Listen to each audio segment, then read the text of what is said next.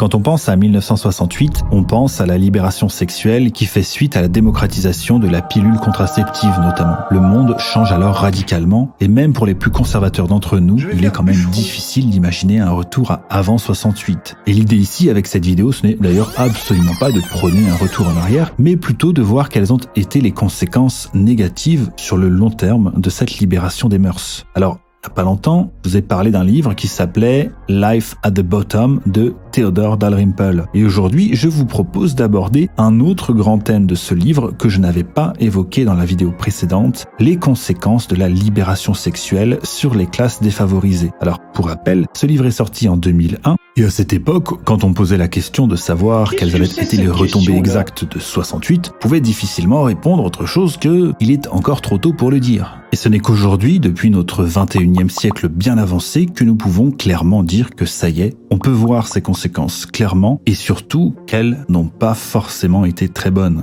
Le 20e siècle s'est débarrassé de toutes les contraintes sexuelles. Plus d'obligations sociales, contractuelles ou même morales. Les intellectuels progressistes ont cherché à évacuer la morale des relations entre les sexes et ont détruit les coutumes et les institutions qui gouvernaient ces relations. Alfred Kinsey, par exemple, dont vous avez peut-être entendu parler pour ses expériences atroces sur des enfants, et aussi parce que c'est lui qui est à l'origine de l'idéologie transgenre, etc. Oh, comme c'est bizarre Il estimait par exemple que toute forme de restriction sexuelle était injustifiable et pouvait même être nocive. Et aujourd'hui, on voit clairement à quoi ce genre d'idéologie a pu mener. On pourrait aussi citer Norman Brown, Paul Goodman, Herbert Marcuse. Tous ces intellectuels pensaient que si les relations sexuelles se libéraient des inhibitions et des restrictions légales, émergerait un monde magnifique dans lequel la frustration n'existerait plus. Alors on voit à quoi ça a mené aujourd'hui. Sous prétexte de vouloir éliminer la frustration, elle est plus présente que jamais. Ça vous choque là comment je suis habillé? Non, c'est normal? Non, c'est pas normal. Non, c'est pas normal. Alors que la libération sexuelle a atteint son apogée avec des phénomènes de société nouveaux comme l'émergence des incels, des sims, l'addiction au porno, etc. Vouloir supprimer la frustration, c'est clairement un délire d'enfant gâté. La frustration est une part de la vie, quelque chose avec lequel il faut apprendre à composer. La frustration fait partie de la vie de l'homme. Chercher à la supprimer est impossible. Mais ce qui est possible en revanche, c'est de chercher à la maîtriser, une société qui reposerait sur l'abolition de la frustration court forcément à sa perte, parce que plus on assouvit ses désirs facilement, et plus on est sujet à la frustration. Je veux faire l'amour Je veux faire l'amour C'est un cercle vicieux. Et donc cette libération des mœurs a largement été encouragée par une élite intellectuelle qui pensait sincèrement bien faire. Mais détruire ces constructions sociales séculaires a eu des conséquences désastreuses parce que ces idées nouvelles ont été adoptées par les classes sociales les plus basses comme par les plus élevées. Si quelqu'un veut voir à quoi les relations sexuelles ressemblent une fois libérées de toute forme d'obligation sociale ou de contrat, qu'il aille voir le chaos des vies personnelles des membres de l'underclass. Theodore Dalrymple, médecin, psychiatre et journaliste anglais, a travaillé tout au long de sa carrière avec de très nombreux drogués, alcooliques, meurtriers, violeurs, etc. Donc ce qu'il appelle l'underclass, la classe sociale la plus défavorisée d'Angleterre. Son quotidien consistait à rencontrer et à aider des enfants qui ont des enfants, des femmes abandonnées par leurs compagnons un mois après la naissance du bébé, d'enfants abusés, d'hommes violents, de femmes battues, etc. Et l'un de ces grands constats, c'est qu'il y a chez ces patients une perte de distinction entre ce qui est permis et ce qui ne l'est pas. Parce que la destruction du mariage a bien entendu contribué à détruire la famille elle-même. En a résulté une propagation des violences, une insécurité sexuelle on y reviendra, et une négligence accrue dans l'éducation des enfants. C'est tout le modèle traditionnel qui s'effondre et l'attraction sexuelle devient le moteur de toute chose. La concurrence sexuelle ne s'arrête plus jamais, c'est un combat perpétuel, c'est ce que Welbeck a appelé l'extension du domaine de la lutte. Parce que cette révolution n'a pas tenu compte des besoins naturels. Pour les intellectuels progressistes, rien n'est biologique, tout est sociologique. Dalrymple nous explique par exemple que les femmes sont plus enclines à la possession sexuelle exclusive. Et c'est un besoin qui va totalement à l'encontre de la dictature du désir. Alors, ça ne veut pas dire que le désir n'a pas toujours existé, mais qu'il était jusqu'à présent contrôlé par les inhibitions sociales et légales. Et considérer qu'une inhibition sociale puisse être une bonne chose, c'est quasiment impensable aujourd'hui. Parce que l'effet pervers de tout ça, c'est que les gens demandent de la liberté sexuelle pour eux-mêmes et de la fidélité de la part des autres. Là, je m'interroge. Parce que sur le papier, c'est pas logique. Il en résulte donc forcément énormément de jalousie. on m'appelle. Oh C'est Ouais, quoi C'est voit. quoi Donne Mais ça C'est un ami. C'est qui Un ami. Ah, sors pas ce soir Parce que plus encore que la libération sexuelle en elle-même, le véritable nœud du problème, c'est ça. C'est la jalousie. La jalousie entre les femmes, entre les hommes et au sein même du couple. Alors évidemment que la jalousie a toujours existé. Othello, par exemple, c'est une pièce qui a été écrite au début du XVIIe siècle et qui a pour thème la jalousie. Mais jamais la jalousie n'a existé à une telle échelle que depuis la libération sexuelle. En consultant des ouvrages de psychologie sur le sujet dans les années 90, Dalrymple va se rendre compte que la jalousie obsessionnelle était une pathologie extrêmement rare, alors qu'elle est aujourd'hui devenue quasiment une norme. Et la jalousie, c'est une des raisons principales des violences faites aux femmes. Alors, je prends bien sûr des pincettes quand je parle de ce sujet. Je ne dis pas que ça excuse les violences, simplement que ça les explique en partie, d'une manière beaucoup plus efficace d'ailleurs que le fameux complot patriarcal en tout cas. Selon Dalrymple, la violence domestique a souvent lieu pour des raisons absurdes. Ah putain, mais qu'est-ce que. Putain, il est même pas capable de faire une pompe quoi. Ouais, bah tu peux te calmer sur le Nutella toi aussi. hein. Pardon, viens là.